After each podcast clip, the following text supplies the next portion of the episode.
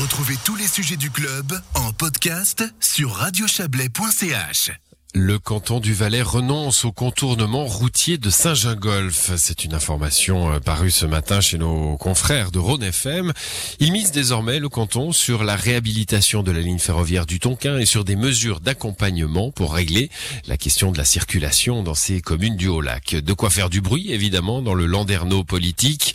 Euh, Landerneau du Haut-Lac auquel vous appartenez, Sonia Toscornu. Bonsoir. Bonsoir. Vous êtes député PLR au Grand Conseil valaisan, réélu ce dernier dimanche pour un pour un troisième mandat et vous portez un peu ces questions de mobilité dans dans le Chablais. Euh, ce matin, lorsqu'un de mes confrères vous a appelé, vous avez parlé de honte. C'est le le mot que vous maintenez? Surprise, et puis on peut dire que c'est le dernier cadeau que le département à M. Méli offre au Chablais avant de partir. Et ce qui me surprend vraiment, c'est qu'on n'essaye pas de trouver notre alternative.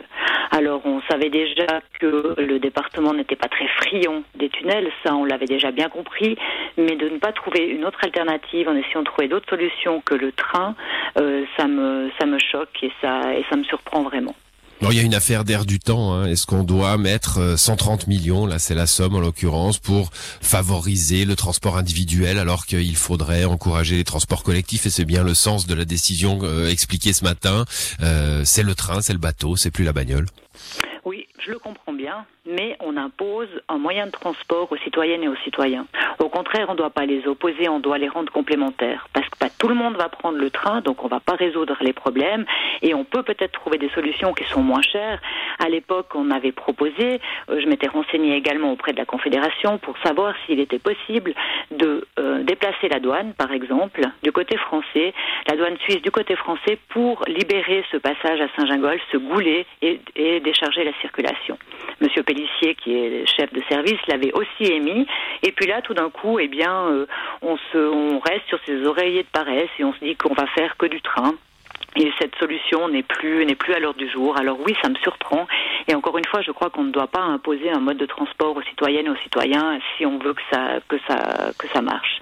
Bon, que du train, c'est pas tout à fait vrai. Hein. On parle de mesures d'accompagnement, notamment de, de, passer sous des voies de chemin de fer, faire passer la route sous des voies de chemin de fer pour éviter euh, un, un, passage à niveau, euh, de, de, de, neutraliser la douane en somme, et puis euh, peut-être de déplacer le, le, dédouanement des camions, des, des bateaux par ailleurs.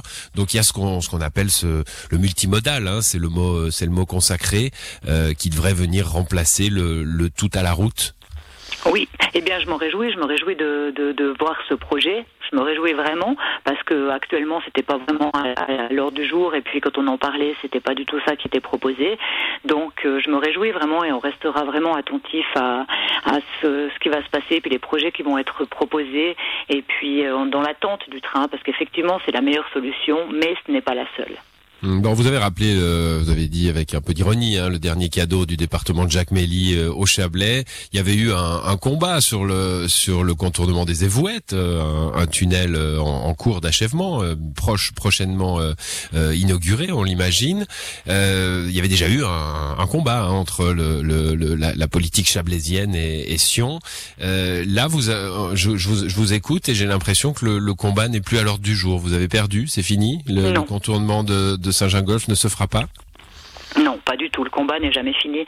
Euh, je pense que pendant toute la campagne, euh, je me rappelle bien, j'ai une bonne mémoire, pendant toute la campagne, tous les députés chablaisiens, les candidats chablaisiens ont, dit qu'il fallait qu'on soit fort, qu'on soit réunis, qu'on soit rassembleurs.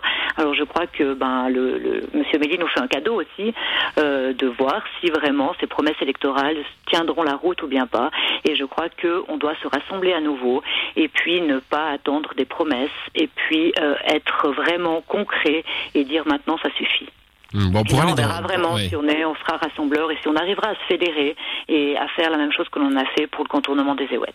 Ouais, pour aller dans votre sens, c'est vrai qu'avec ce contournement des Évouettes, il y avait, il y avait la, la, la suite qui était prévue. Hein. C'était cohérent d'avoir le Bouvray puis Saint-Gingolf. Là, on a l'impression qu'on va finalement euh, euh, contourner les Évouettes euh, euh, dans, dans, le velours et puis que le goulet d'étranglement arrivera juste après. C'est un petit, on, on, on va, on, on va économiser 130 millions pour le contournement de de, Saint-Gingolf, mais on aura perdu finalement la, somme du contournement des Évouettes qui servira pas à grand chose C'est pour ça qu'on doit continuer continue à se battre et puis qu'on doit aussi se battre pour le contournement du Bouvray. Si on rappelle, si on fait l'historique, euh, c'était d'abord l'âge 144 qui devait se terminer, puis le tunnel des Éouettes qui devait commencer, la mise à l'enquête de Saint-Gingolf, du contournement de Saint-Gingolf, l'étude du Bouvray et dans cet ordre-là. Et maintenant, on a dû se battre pour avoir le contournement des Éouettes. On va devoir se battre pour que le contournement de Saint-Gingolf ait lieu et on va encore se continuer à se battre pour le contournement du Bouvray. Alors maintenant, on doit vraiment être ensemble, se réunir et puis dire qu'est-ce que l'on veut pour le Haut-Lac dans ces quatre prochaines années et imposer notre vision aussi du Haut-Lac à Sion et ne plus attendre qu'on nous fasse des promesses et que euh, qu'on nous propose des choses qui finalement ne tiennent pas la route. Ouais, il faut bouger un petit peu, Sonia Toscornu. On, on a un petit peu d'interférence sur votre téléphone.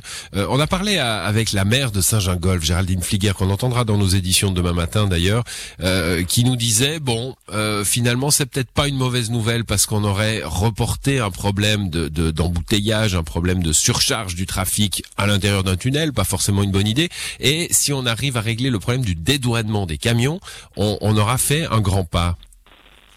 Eh bien, je me réjouis de le voir. Je me réjouis de le voir. Je me réjouis de voir que ça se concrétise. Et puis, euh, et puis, si c'est la solution, et puis si elle peut être, euh, euh, elle peut être bien pour Saint-Gingolf, on va pas vraiment se battre pour avoir un contournement. Il faut être aussi cohérent. Il faut trouver la, la meilleure solution. Mais, euh, mais on attend. On attend de voir ce qui est, ce qui est proposé et puis euh, le projet du département. Donc c'est clair, vous attendez maintenant un projet euh, explicité, clair, euh, pour euh, pour vous déterminer. Et, Et puis, bien sûr, je crois, qu'il- je crois aussi qu'il faut que qu'on soit pragmatique et puis qu'il faut que- qu'on consulte aussi les citoyens, les citoyennes et citoyennes de, de, Saint-Gingolf. On va peut-être aussi s'approcher des gens, de les autorités de Saint-Gingolf et de savoir ce que eux veulent, parce que c'est la principale, c'est la principale chose. C'est c'est vraiment de savoir ce que eux veulent. Bon, on le rappelle, hein, sur cet axe, on, on en a le, le reflet dans nos inforoutes chaque soir. C'est 13 000 véhicules par jour euh, euh, qui traversent, avec évidemment euh, tout le tout le trafic frontalier. Euh, le problème donc reste euh, sur la table. Bah, vous avez euh, vous avez quelques années encore de députation, Sonia Cornu, pour euh, pour le suivre et, et on le suivra avec vous. Merci d'être passé dans cette émission. Bonne soirée.